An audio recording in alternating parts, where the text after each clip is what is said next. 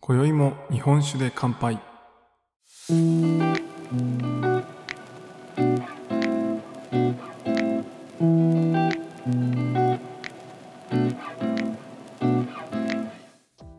林ラジオをお聞きの皆さんこんばんは。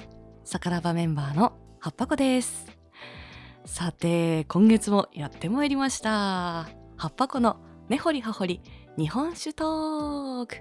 このコーナーでは私が日本酒を飲んでいる時に感じたこと、えーずっと聞きたかったことを私のエピソードを交えて根掘り葉掘りと聞いていくコーナーです。そして今月もお答えいただくのはもちろん我らの大将福岡の聞き酒師杉玉さんです。お願いします。よろしくお願いします。よろしくお願いします。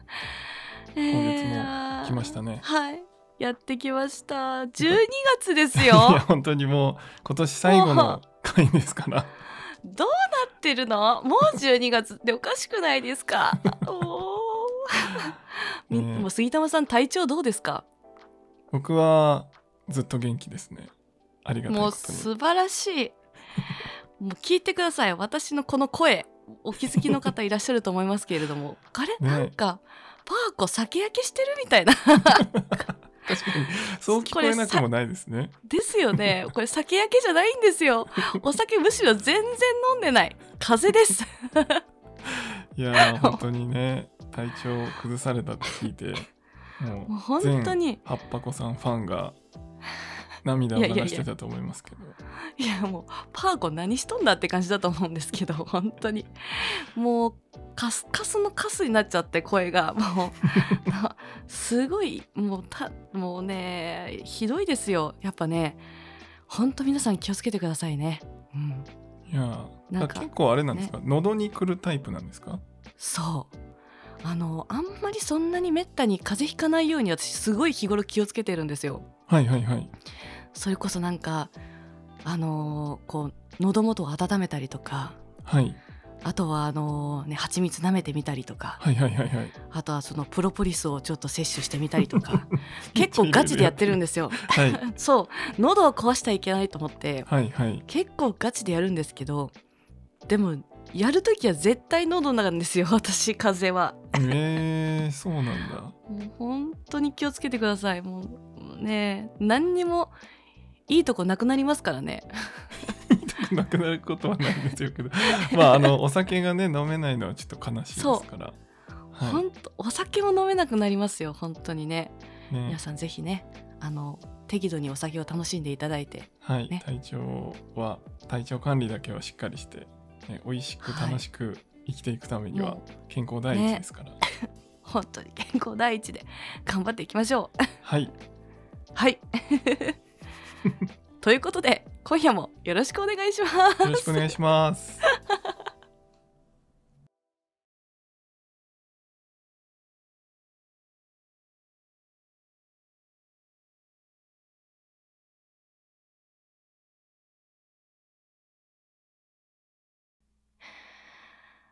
さて杉玉さん。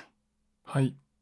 今月も私の素朴な疑問に、えーお答えいただきたいんですけれども。はいテーマ発表ですね。えっとあの私実はあの「眠れる森の葉っぱ子」という YouTube だったりスタンド FM で今あの配信をやっておりまして。はいもうみんなファンでございますよ、いやいやとそんなこととんでもないことでございますという感じなんですけれども。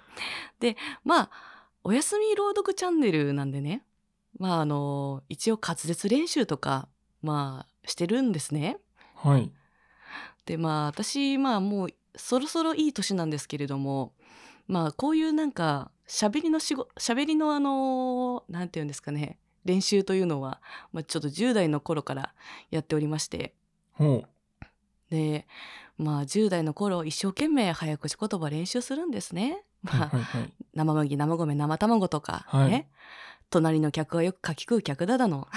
すごい、ね。素晴らしい。東京東京許可局とかね、はい。なんかいろいろやるわけですよ。はいはい。でまあそういろいろとこう練習する中で、まあ、こういう早口言葉がありまして。はい。「えー本醸造酒醸造中生貯蔵酒貯蔵中新酒飲酒飲酒中。原醸酒本醸造酒生貯蔵酒。おお、すごい。な早口言葉があるんですね。でもね。初めて聞きました。早口言葉初めて聞きました？これ。えあはい。生麦生米生卵みたいなのは聞いたことありますけどそんななんかあー。日本酒に関わるそんな早口言葉があるって初めて聞きました。あそうなんですか。多分こういうなんかね滑舌練習とかそういはい。うなんか練習をする人は多分結構みんな多分知ってると思うんですけど。結構メジャーなんですか？この早口言葉。め結構メジャーですこの早口言葉。パパコさんが開発したわけではないんですよね。違います違います。私があの開発したわけじゃなく そうていうわけじゃなくて。そういうのに載ってるんですね。あ載ってます載ってます、えー、早口言葉一覧表みたいなのとか、はい。調べると結構出てくると思うんですけど。でもこの早口言葉を言える人は多くても多分意味知ってる人ほとんどいないと思うんですね。なるほど。私も10代の頃から全然意味わかんなかったですけどとりあえずまあ早口言葉練習しようっていうので練習してたんではい。多分知ってる人いないので今夜はこの私がずっと10代の頃から不思議に思っているこの早口言葉の意味を杉玉さん教えてください任せてください。ということで今夜も なんかめちゃめちゃ何それって感じなんですけど。そうですよね。てかもうよろしく10お願いします。代で言うもんじゃないですよねこの言葉自体。そうなんですよね。お酒飲め全ないから。然意味わかそう全然言えないし飲めないし、意味わからないしめっちゃ嫌いだったですねこの早口言葉。意味わからんなと思って。いやーついにこの意味が分かる日が来たってことですねじゃあえっ、とまず1個目がえはい。本醸造酒醸造中生貯蔵本酒、醸造酒醸造貯蔵中新試飲酒飲酒中ですよね。そうそう。あのちょっと前半はあの解説するんですけどあの、うん。一番最後の新試飲酒飲酒中はあの、うんうん。よくわからん言葉ですよね。多分すごい言いにくいから多分早口言葉って結構そういうの多いんですよ。はいはいはい、言いにくい言葉のただの羅列みたいな。はいはい。新試飲酒っていうのは、ね試飲する酒の新しいやつを飲酒してますって感じになるんですけど、なんかああ試飲なるほどなるほど、はい、試飲するための酒って何って感じになるんですけど。確かに。ただえっとまあちょっとここから今気になったんで話するんですけど、うんうんえっと、新酒っていう新試飲酒じゃなくて新酒であれば、えっと、実際にある言葉です。うんうんうんで、うんえっと、特に今月ですね12月っていうのはこの新酒っていうのがたくさん出てくる季節なんですね。ああそれはやっとこのね掘り葉掘りが生かされる時が来ましたね いや本当に。この冬の時期にできるんでしょ？あそうです。それは習ってますすよはい。第1回でね、うんそうですそうです。そう 第1回で学びましたね、はいうんうんなんで、えっと、10月に稲刈りをして、まあ、新しい米ができてでそれを使って、えー最初に醸造したお酒が、まあ、11月から12月で、まあ、年明け春ぐらいまでですねにあこう酒蔵さんによってこう新酒として出てくるっていうのがあります。あー春ぐらいまで続くんですねこれって。そうですね。大体あの酒蔵開きとかって聞いたことありますかね。全然ございません。あないですか？あの酒蔵さんで、まあ、その新酒とか、まあ、今年も、えっと、いいお酒ができましたよみたいなところで酒蔵開きっていうのが結構各地で行われるんですね。へえで、えっと、その酒蔵開きっていうのは大体まあ年明け2月ぐらいが多いですかね。2 2月とか3月ぐらいにその酒蔵開きで、まあ、新酒を皆さんに振る舞ったりとかですね、えーそういうまあうんお祭りみたいなのがあります。日本にもそういうなんかボジョレ・ヌーボーみたいなことってあるんですね。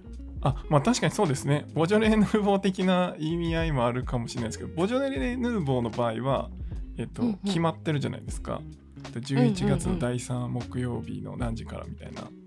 うんうんうんうんでしたっけ、はい。が決まってるんですけど、えっと、酒蔵開きはなんかその酒蔵さんが決めてるので、えっと、全国各地どの酒蔵さんがいつやるかは本当バラバラなんですね。あー。その場所場所によるんですね。そうですね。なのでまあその地域で、えっと、何蔵か集まって例えば、えっと、福岡だと城島っていう地区があるんですけどほそこの地区の酒蔵開きだったら、えっと、9とか10蔵ぐらいかな。が一斉にこう酒蔵開きで一緒にやるんですね。でそこの町をこうなんですかみんな歩きながら、まあ、隣の酒蔵さんが近いので歩いてそこの隣のとこ行ってちょっと試飲してでまた次のとこ行ってみたいなとか。うへえそんな楽しいイベントみたいなのがあるんですね。そうなんですよ。だからまあそういう意味でいくと新試飲酒ではあるんですけど確かに。でまあ新飲酒中ねはい新酒試飲ですけどねどっちかというと 確かに。はい、でもまあそういうのがあります。はい、なんでまああのここはまず新種っていう意味でいくと、えーそんな感じですね。ほうほうほうほう。でえっとそれ以外のところで、えっと、最初の早口言葉に戻ると、え出てきてる言葉としては本醸造っていう言葉とかあと吟醸酒っていう言葉が出てきたと思うんですけどあの2つ目の早口言葉に吟醸酒出てきたと思うんですけど、うん。これは多分難しい意味だな。一回で理解できんのかな。これ結構あのモダンクラシックの話したじゃないですか。あはい。まああんな感じで本当にあの分類の名前だけなのでえっと一回覚えてしまえば割とあそんなもんなんかって思ってもらえると思います。えー、本醸造ってなんかでも醤油とかでもなんか見たことあるんですよね。そうなんですよ。で、えっと、醤油と並べちゃうとまたそれがはい。め、ややこしくてですね。え醤油とは並べちゃいけないんだ。なんか近いのかなって思ってました。勝手に。違うんだ、同じように醸造するっていう意味で発酵するして作るものなんで、えっと、は本醸造っていう言葉は両方出てくるんですけど醤油の本醸造はまたちょっと違うんですよね。あの日本酒の本醸造とイコールではなくて醤油の世界での本醸造っていう分類なんですよね。ああ別な言葉なんだ。そうなんですよ。だからそこがまた一緒になるとややこしくてあの今回話するのは日本酒の本醸造の話で、えっと、醤油の本醸造とはちょっと違うジャンルだっていうのだけ覚えておいてもらえばいいかなと思います。ほうほうほうほう。そうなんですよ。僕も一回調べたことがあって。ほうほうほ本醸造って書いてるけどこれどういうことってなったんですけど、ううんうん、まあ、結論だけ言うとその醤油の本醸造はその醤油の世界での本醸造っていうそういう分類というか作り方なるほど。はいそういう。じゃあこれはまたあの醤油のエキスパートに聞きますね。あそうですね。ぜひ誰？っていう。はい。でえっとその本醸造吟醸っていうところっていうのは、うんうえーん酒税法上の特定名称酒っていうまあ特定のものにだけ付けれる名前ですね。っていうので、はあ。えっと、分類されてる名前なんですよ。はあ。はてながいっぱいコレクション。でまあ特定名称酒とかは全然覚えなくてもいいんですけどうんうんまあ、うん、と特定名称酒をもうちょっと細かく突っ込んで言うと、うんうん。えっと、例えばお米に等級ってあるのってご存知ですか？あのお酒とかじゃなくて普通のお米にもなんか2等級とか3等級とか、あなんか高いお米は高いですもんね。あそうですそうです。そういうやつあるじゃないですか。うんうんうんうんうん。まず、えっと、特定名称酒になろうと思うと、まあ、お酒も一緒でそういう等級があって、ほう3等級以上のお米を使っまあ、特級2等級3等級ってあるんですけどその3等級以上のお米を使ってないとまず名乗れないですよっていうのがあります。なるほど。3級以上のお米を使わなきゃいけない。そうです。で、えっと、それ以外のお米とかを使うと大体普通種っていうもうざっくりした分類になります。ほえであの普通酒の方まで行っちゃうとめちゃくちゃまたあのいっぱい喋りたいことがあるのであれなんですけど あのやめときましょう今日は。あの普通酒って書いてあるからってえっと、なんかうんうん。劣化したお米を使ってるとか、なんか品質が低いとか、そういうのじゃなくて例えば粒がちっちゃかったりとかあとはなんか亀裂が入っちゃったとか。そういうのでこうセレクションに漏れたお米っていうのを使われてたりするので、あの同じ田んぼから同じ、ね、あの穂から取ってるけどそういうので漏れちゃったお米とかを使ってるんで実は普通酒めちゃくちゃ美味しかったりするんですよね。なるほど。生まれたとこは一緒ってことですね。そうですそうです。だけどまあそういうあの等級米とかそういったところにちょっと外れちゃったりしてまああうん。の高いお米としては出荷できなかったけど、まあ、地元の、えー、と地域だけにその普通酒をあの販売されてたりもするので実は普通酒の方が安いけどめちゃくちゃいいお米使われてたりもするんですよ。あーなるほど。そうですよね。だって特急でそういうなんか亀裂が入っちゃったりとかな子たちを集めた方が美味しい。かもしれないってことですもんね、あそうですそうです。だからなんか例えばブランド品の B 級品とかでなんかちょっと傷ついてるみたいなんで、なんか全然見えんやみたいなのあるじゃないですか。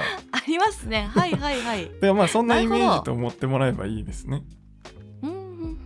なんでまあ普通酒はまあそういう風なところでまあ普通酒と特定名称酒っていうのがまず分かれますというところです。で、えっと、じゃあ今回の本醸造とか吟醸とかって何かっていうと、えっとうんうん。お米をどれだけ磨いたかのパーセントで3つに区切ります。うん三つ。はい。で、えっとまあ、これ覚えなくてもいいんですけど大体、えっと、70%60%50% ってこの10%刻みの3つで分かれるってざっくり思ってもらえばいいです。ほうほうほうほで、えー一番削ってるところあこれを、えー精米部合っていうんですけどううんうんうんうん。精米部合っていうのはどれだけお米が残ってるかですね。周りを削残って残ってるパーセント。なんで最初の玄米の状態を100%として、うん。で、えっと削っていくんですけどうんうん。その残ってるパーセントがえ精米部合って呼ばれるものです。うんうんうん。で、まあ、ちょっとさ酒米から離れるんですけど、えーうん。精米機ってわかりますか？普通のお米の精米機。コイン精米とか。うん。うんあのおばあちゃんが農家で行ったことありますよ、コイン精米みたいな。それです。それうんうん。って、えっと、外側を削って白くして出してくるじゃないですか。うんうんうんうん。なんでなんですけどあれの、まあ、残ってるパーセントって何パーセントぐらいだと思いますか？え？そんなこと意識していやったことない。えでもまあさっきの話の流れからするとはい。70%ぐらいかな。おー。もっと残ってます。もっともっともっと残ってるの？はい。あそうなんですか？はい。えー、結構なんかもみ殻みたいのたくさん出てるイメージだった。えじゃあ80%ぐらい？もっと残ってますもっと残ってるの？え、はい。マジ？えそうなんですか？はい。じゃあ 90%? それぐらいですね大体。えー、そうなんえ普通のお米って90%ぐらいなんですか？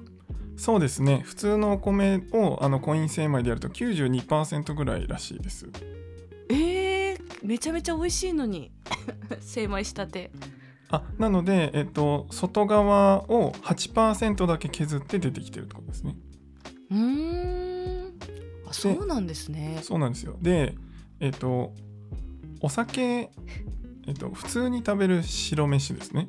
白ご飯用のお米っていうのは、えっと、外側のうまみを残したいんですよね、だから外側の旨味を残したい。はい。だからこう噛めば噛むほど甘くなって甘い。じゃないですか、うんうんうん。なんですけど、えっと、お酒に関して言うとそこのうまみ普通の白ご飯で食べるうまみの部分って雑味になるんですね、へえなんでお酒にすると、そうですね。複雑味っていう感じになるんですけどまあうまみが強すぎてこうなんていうんですかね。まあより日本酒っぽい日本酒っていうかああそういう感じになっちゃううんですね。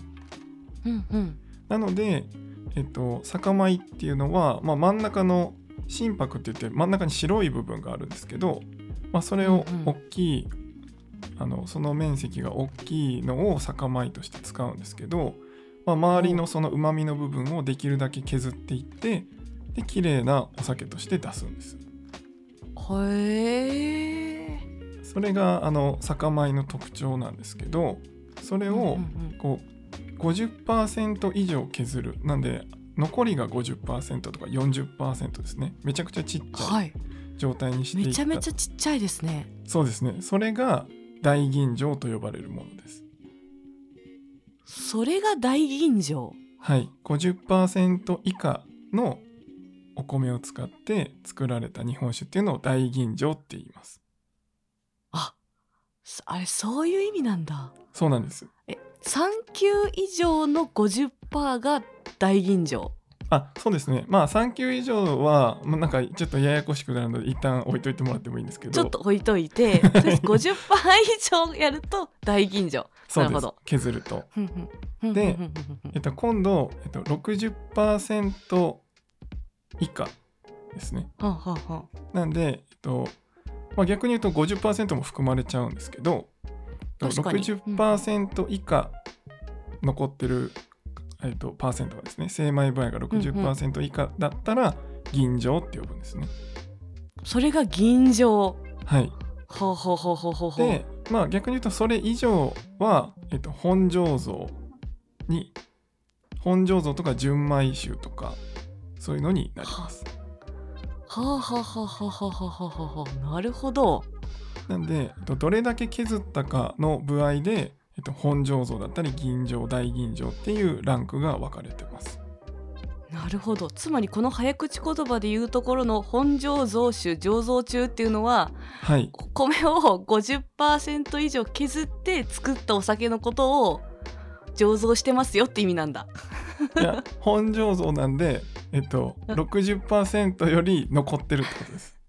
60%より残ってる難しいらこれがえっと、大吟醸酒醸造中だったら50%以下ね。あそうだ大吟醸が 50%だ、はい。なるほど大吟醸酒醸造中だったら50%はい。本醸造酒醸造中だったら60%ですね60%よりも上ですね。上はい。60%。だから70%でも80%でも本醸うん造酒っていう感じです。なるほどっていうのがまず、えっと、精米部合で3段階に分かれますよって話ですね。でこの、えっと、早口言葉に出てきてないんですけどはい。もう一つあって、えっと、純米大吟醸とか純米吟醸とかあるじゃないですか。はいはい。それがあるともうほんとややこしくなりますね。ややこしいな。純米大吟醸と大吟醸って2つあるんですよ。純米大吟醸純米がついてるバージョンとついてないバージョンがある、うんうん。その通りです。でうんうん。これは何が違うかっていうとはい。醸造アルコールっていうものがあるんですね。醸造アルコール？はい、醸造アルコールっていうのは例えば配糖あのサトウキビの配糖とかで作った、まあ、90%とかのアルコール度数のめちゃくちゃ綺麗なアルコールですね。を、まあ、醸造アルコールっていうのがあるんですけど、ほうほまあ、それを、えっと、入れてるか入れてないかでそのうんうん。醸造アルコールを入れてれば純米ってつけちゃダメです。入れてなければはい。はあです。で、えっと、入れてなければ、えー純米ってつけていいよっていう。はだから、えっと、純米ってついてるかついてないかって判断したまあ判断したいというか表に書いてたら、えっと、うんうん。裏のラベルを見てもらうと、その原材料のところに醸造アルコールって書いてたら吟醸酒とか大吟醸とかになってますし純米大吟醸って書いてたら裏の原料のところには醸造アルコールって書いてないです。へえあそうなんですか。はい。よく見てなかったな。なんで本当にそれだけなんですよ。ほー。だからそどうれの組み合わせ。味の違いがあるんですか？えっと基本的に醸造アルコールを入れるとこう、うんうん。すよりすっきりしたりとか香りがもう少しこう華や華やかというかこう整った感じになるっていうんですけどほーなんていうんですかねそういうこうかんぴょう会ってあのコンテストが日本酒のコンテストみたいなのがあるんですね。新酒かんぴょう会っていうのが。でそこに出てくるえお酒は基本的には醸造アルコール入れてる大吟醸とかそういうお酒を出品されるんですよみんな。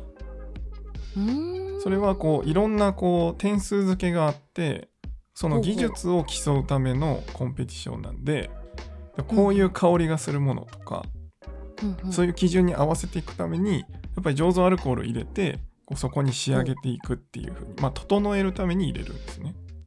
へえ整えるために入れる。そうなんですよ。はあで逆にはい、入れなければまあその本本来のっていうと変な言い方なんですけど、まあはいはい。あの何もそういうことをせずにもう発酵したままのえっ、と何ですかね状態を味わってもらうみたいな、まあ、そんなイメージですね。へえそれどっちの方がいいんですか？で、えっと、そこがですねどっちの方がいい議論っていうのは本当はなくて、ほうあとはもう好みみなんですよね。好みのお話なんです。確かにな話聞いてるとあれこれつまりどっちの方がいいんだってのあるとどっちもいいって感じってことですね。あその通りです。だからえっと、結構なんか純米大吟醸が一番いいみたいなことを言われたりするんですけど。あそうなんだなんか別にそあまあその人によってはですね。だけど別にそんなことはなくてただ単にさっき言ったみたいに分類で醸造アルコール入れてれば、えっと、純米ってつけないし入れてなければ純米ってつけるっていうただそれだけなんでじゃあそれって味とかなんかクオリティ関係あんのって言われたら別に関係ないんですよね。へえただまあこう知ってる人が見たらあこういう風に作ってるんだっていうのが一目でわかるっていう感覚ってことですね。あそうです。その通りです。ん。なんでこうちょっとすっきりしした感じがいいなって思ったら純米ってついてない方がいいかもしれないですし。確かに。私すっきりの方好きだからな。はい。なんうんうん。でそこはこうなんていうんですかね。まあそういう判断基準にしかならないんですけどさっき言ったみたいにえっと、うんうん。大吟醸っていうのか吟醸っていうのかっていうのはさっきのお米のパーセントでしか決まってないじゃないですか、うんうんうんんそうするとどんな酵母を使ったのかとかどんな麹菌使ったのかとか酒米は何なんだとか何も関係ないんですよね。確かに関係ないですね。だからえっと吟醸酒って見てあの、選んでも何も分かんないんですよね味が。味はわからないんだ。そうなんですよ。確かに。わかんないですね。それが一体何の米なのかにもよりますもんね。確かに。そうなんですよ。だから本当のあのその人の好みっていうのはやっぱり飲まないと分かんないっていうのが、まあ、最終的な結論になるんですけどまあちょっとしたその見分け方として、えっと、吟醸酒とか、えっと、大吟醸とかっていうのは吟醸って名前がついてるじゃないですか。うんうん。そういうのは、えっと、基本的には吟醸香って言ってほあのフルーティーな香りってよく呼ばれる、まあ、パイナップルだったり、はいはバナナだったり、ううんうん。まあ、そういう香りがこう発酵してる時に出てくるんですよね。香り成分が。はいはい。うんありますね。フルーティーな感じ。はい、でそういうのがお好きであれば、まあ、吟醸酒とか大吟醸酒とか、まあ、純米吟醸はあ純米大吟醸そういうのを選んでもらうと、まあ、そういう香りが華やかなタイプとかへえそういったのになります。あそうだったんだ。へえそうなんですよ。なんかで綺麗な感じだなってイメージはあったんですけどね。なんか吟醸ってなんかついてると勝手にそうですね。えっと、吟醸ってなるとフルーティーだから綺麗なイメージなのかな？えっと、それもありますしさっき言ったみたいに、えっと、外側のうまみ成分をどんどんどんどん削っていってるので、うんうん。そのさっき言ったこう複雑味がどんどん削り落とされていくので綺麗になります。ああそうか。そうそうだそうだ。なるほど。そう言われてみればそうですね。はい、ちょっとつながってきたぞ。なるほど。だからえっと、本醸造酒とかになるとそこの部分がまだいっぱい残ってる状態ってことになるじゃないですか。うんうんうんうん。60%よりもっと残ってるんで 70%80% とかになるんで、うんうん。まあ、そうなってくるとやっぱりうまみ成分複雑味の部分が出てくるんで例えばうんうん。熱燗向けのお酒になったりとか、うん。こう香りがそんなに出ないとかですね。だだからもうちょっとこう酸味が出たりうまみが出たりっていうところで、うんうん。まあ、複雑なお酒だけどこう香りは華やかではない分、まあ、そういう熱燗向けだったりっていう感じの酒質になったりします。なるほど。そうなんですよ。だから、まあ、最初にちょっと白米のお話をしたのは、うんうん。こう普通の白ご飯で食べる感覚とお酒の感覚がちょっと違うんですけど、まああの、うんうん。うん似た似てるっちゃやっぱ似てるんですよね。お米同じお米なので。うんうんうん。でそのイメージが分かると削っていけば削っていくほどそのうまみ成分が消えてくんで綺麗なお酒になるよねって思ってもらえば、まあ、純米大吟醸はだいぶ綺麗なあの酒質になりやすいっていう感じですね。うん。なるほどそうなんですそういう意味だったんですね。はい、なんで、まあ、結構このまあ呪文みたいな純米大吟醸とか 吟醸とか呪文。はい、なんかよくわからんなと思うと思うんですけどうん。まあさっき言ったみたいにこう細かく言うとそういう精米部合のパーセントで分かれてますよって話なんですけど、まあ、ざくっと言うと吟醸ってついてればフルーティーな香りがしやすいですよっていうところと、まあ、純米酒とか本醸造とかはそんなに香りはないけど落ち着いててうまみとかがしっかりあったりしますっていうところとあとは大吟醸になればなるほど、えー綺麗なお酒になっていきやすいっていう感じですね。そこだけ、はい、イメージを覚えてもらえば十分かなと。うんうんうん多分パーセントに関しては多分明日になったら忘れると思いますけど、まあ、イメージだけは残ってると思います。それそういうイメージなんですね。お米がなくなると大吟醸、あそうそうあですです。はいそういう感じでね、もううん覚えていきます。はい。で残ってると、はい。あのーね銀醸だ大吟醸あじゃあじゃあ吟醸 ちょっと分かんなくなっちゃった本醸造 はい。まあ、あその辺は聞かなくこて大丈夫。う何回も飲んでたり、まあなんとなくあこれじょ今回純米だったなみたいな。あでそうね確認していく作業が大事ですね。それでこう合わせていく。はい。うんうんうんうんでまあちょっと見てもらうっていう感うん。じでそうです。ね。はい。うんただ、やっぱりその同じ本醸造でも全然酒蔵さんによって違うので、まあ、そこは本当にいろいろまあ試飲してもらうなり、まあ、ちょっと買って飲んでみるなりあの、居酒屋さんでいろいろ試してみるなりっていうところで、うんまあ、それでこうだんだんあの自分の好みを見つけていってもらえればいいかなと思います。うんうんうんうんうん。はいにゃおー まあそんな感じですね。生貯蔵酒っていうのは？で生貯蔵酒は、えっとはい。モダンとクラシックの、えーはい。分類の時にお話しした、はまあ、生酒っていう話あったじゃないですか。モダンはうん。生酒養冷蔵のタイプ。うん。養冷蔵のタイプ、はい。それが生貯蔵酒ですね。つまり生あのモダンのお酒を貯蔵してますよっていう意味なんですね。あそうです。そういうことです。早口言葉で言うと。はい。そんなシンプルなお話。そうなんるほど。後半めっちゃシンプルですね。はい。ななるほど。なんでちょっとややこしいのはその本醸造とか吟醸のその分類の話ですけど、まあ、生貯蔵酒はイメージもモダンのお酒って思ってもらえばいいです。なるほど。はい、えこれちょっと関係ない話ちょっとしていいですか？はい、もちろん。あの私前飲んだ日本酒になんかあの銀霊って書いてあったんですけど、銀霊？うんあれなあれってなんかあるんですかね？意味。銀霊なんとかとかって書いてあったんですけど。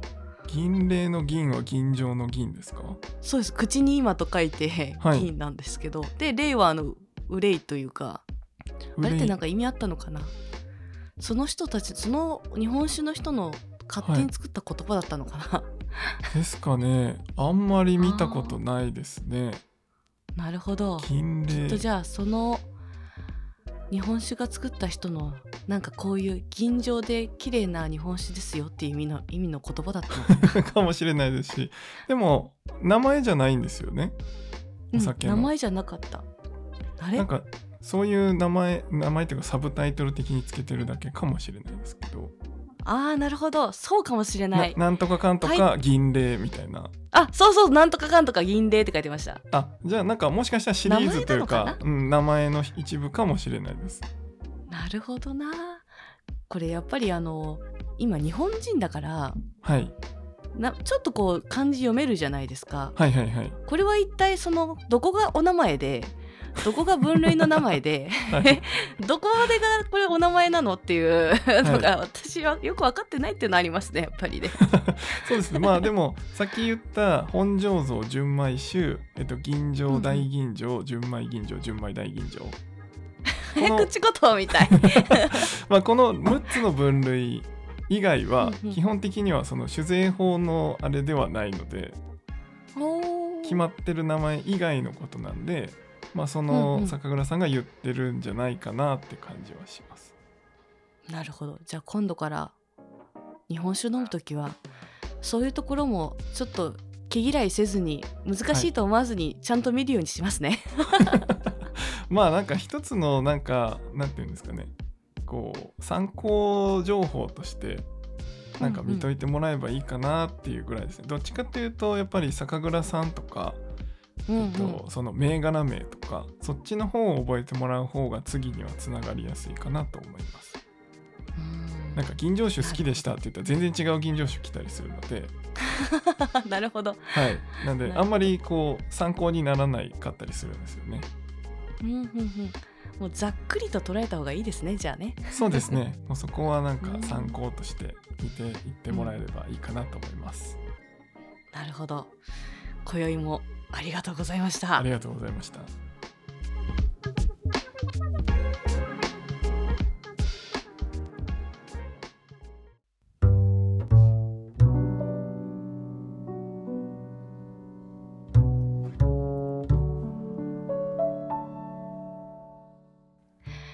杉玉さん今夜も、えーお話をありがとうございました。いえこちらこそあの 聞いたことなうんうんい早口言葉で。そんな日本酒に関わる早口言葉があると思ってなかったですけど。いやでもも私今多分こういうね、なんかあのねこう朗読とかしてるチャンネルの人の中では唯一この早口言葉の意味を知ってる数少ない人物の一人にはなりましたよ。確かに。多分オンリーワンになってると思います。あ君今その早口言葉言ったけどこれの意味知ってる？って言って。マウントがすごい。マウントがすごい。こんな人にはなりたくない、はい。どんどん言ってってください。あ言っちゃっていいんですか？こんないうざい感じで「はい。君とどういう意味かわかるかい?」私もざっくりしかわからんけれど米の大きさ大きさって削った度合いだよ？とか言って。ざっくり。急にシュンってなりますね。詳しくは「下げ林ラジオどうぞ」って言って ポイ投げみたいな。はい。投げてポイっください。て。はい。これであのもう一個あの聞きたい。ことがあるんですけどはい。あの前回あの杉玉さん私にそう私の誕生日プレゼントに日本酒を送ってい。ただきましてはい。でそれがあの旭菊大地特別純米ってい。うはい。名前だったんですけど、はい。あれって何が特別なんですかあのですね本編長くなるなと思って一旦置いといたんですけど あそっと置いといたんですね。パンドラの箱を開けましたね。パンドラの箱開けました。あの特別純米っていうのははい。さっきお話ししたその精米部合でこう純吟醸酒とかになってるって言ったじゃないですか。うんうん、うん、で、えっと、純米酒っていうのは、えっと、正確に言うとうん。70%以下。うんの、えっと、ものじゃないと、まあ、純米酒って言えないっていうのがほ本当は細かいところで言うとあるんですけど、はい。その純米酒の中でも60%に以下。なんで吟醸酒と同じだけお米を削ったやつ。の純米酒のことを特別純米って読んでいいよっていうルールがあるんですよ。何その特別ルール？で、えっと、なんで特別純米っていうかっていうとさっき言ったその、うんうん。銀醸香っていう、まあ、香りですね、うん。銀醸の香り？そういうのが出てないものだけど、えっと、うんいっぱい削ってますって言いたい時は純米あ特別純米っていう。あー確かにちょっと漬物感ありつつもはい。綺麗というよりかはごっつぁんですみたいな感じの味でしたもんね。はい。そうそううん。です。ですなんでああー、はい。でもなるほど。そういう時に、えっと、使う。だから、えっと、今純米だったんで、えっと、醸造アルコールが入ってなくてしかも60%以下で、えっと、はあ。銀醸か、まあ、香りその銀醸の香りがないもの。確かにフルーティーではなかったな。はい。っていうものを、えっと、特別純米って言います。だからそれと同じく、えっと、ぎ今度は醸造アルコールが入ってるもの、ほうほえっと、本醸造っていうじゃないですか、う。うん、根性像。うんそれの、えっと、60%以下に削ったやつはと特別本醸造って言っていいんですよねへえ、あ、そういう言葉もあるんだ。はい なるほど。そうなんですよだから特別本醸造っていう言葉もあるんだ。はいだからその60%以下ですよっていうのが特別ってついてるっていうはあ。なるほど。はい。だそういう意味の特別です。今夜もいろいろな謎を解いてくれて 本当にどうもありがと あのもう一個言うと60%以下って言ったじゃないですか、あのうんうんうん。銀醸とかって、う。うん。でうん50%以下は大吟醸って言ったんですけど例えば45%の吟醸もあります、45%以下の銀醸もある。あそれあれでしょ？獺祭。ああれ獺祭は大吟醸ですね。純米大吟醸。違った。なんか獺祭もいくつかのなんか名前いっぱいありますもんね。あれが、えっと、精米部合ですね。獺祭はあはあはあ。45っていうのが45%削りました。獺祭3割9分がなるほど39%の精米部合ですって。あれ精米部合の名前がついてるんですけど。あ違うのかまた。でも 獺祭さんは全部純米大吟醸しか作りませんっていう方針なんで。なるほど。全て50%わざわざ以です。なるほど。だけど50%より削ってて大吟醸を名乗れるけど吟醸って言ってるたりするものもあるので、なるほど。うん。ちょっと話をまたよよりややこしくしてますね私。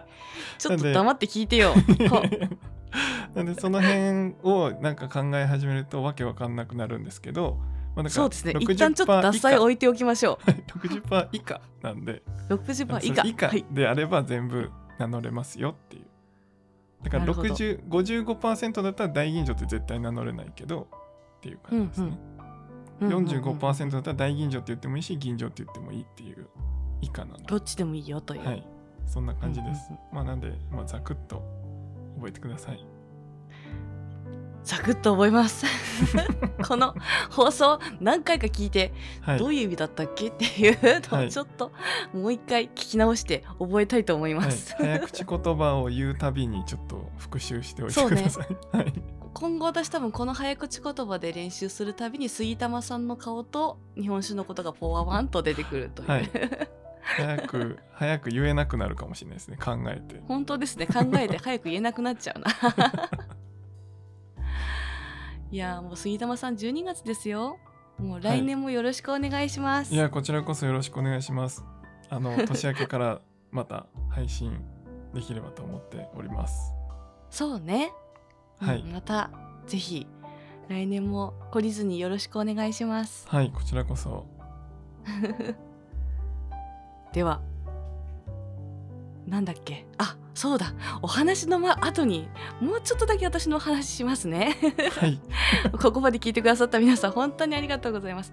私はですねあの冒頭にもお話ししました通りあの眠れる森の葉っぱ語というですねあのチャンネル名でお休み前に聞いていただきたい朗読だったりあとはラジオなんかをつらつらとやっておりますのでぜひ今日も疲れちゃったなっていう方はあのぜひ私のチャンネルの方も遊びに来てくれるととっても嬉しいです。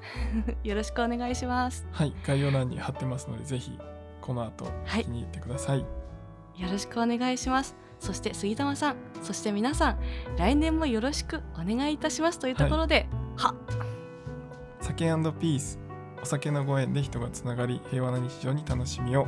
お相手は杉玉と葉っぱ子でしたまた来年。また来年。